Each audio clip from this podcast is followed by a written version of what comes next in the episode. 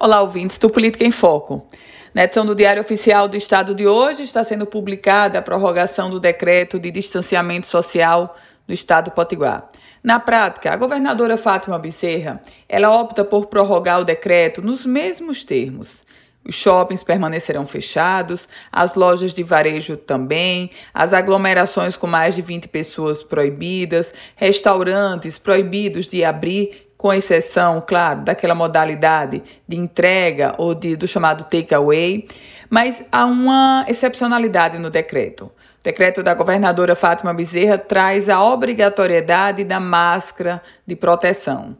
Até então, o uso da máscara de proteção era uma recomendação do executivo estadual. Agora, passa a ser obrigatória a máscara de proteção em todo o estado do Rio Grande do Norte. A governadora prorroga esse decreto por mais 15 dias, ou seja, no dia 20 de maio, os termos desse decreto vai ser revisto. No dia 20 de maio, esse decreto vai ser novamente analisado. O Rio Grande do Norte já chega a 50 dias com o chamado distanciamento social.